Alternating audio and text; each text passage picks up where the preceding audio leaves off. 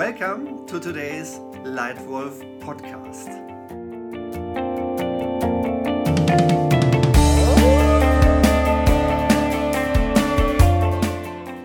Our relaunch week has been completed with huge success.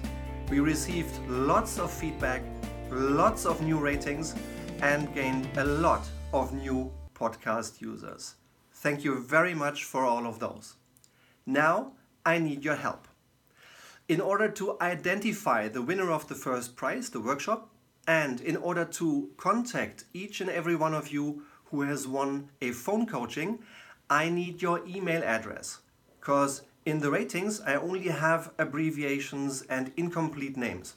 So if you could please be so kind until end of July to send me an email to stefan.homeister at gmail.com so that we can draw the winner of the workshop and we can agree dates for our phone conversations. So please send an email to stefan.homeister at gmail.com.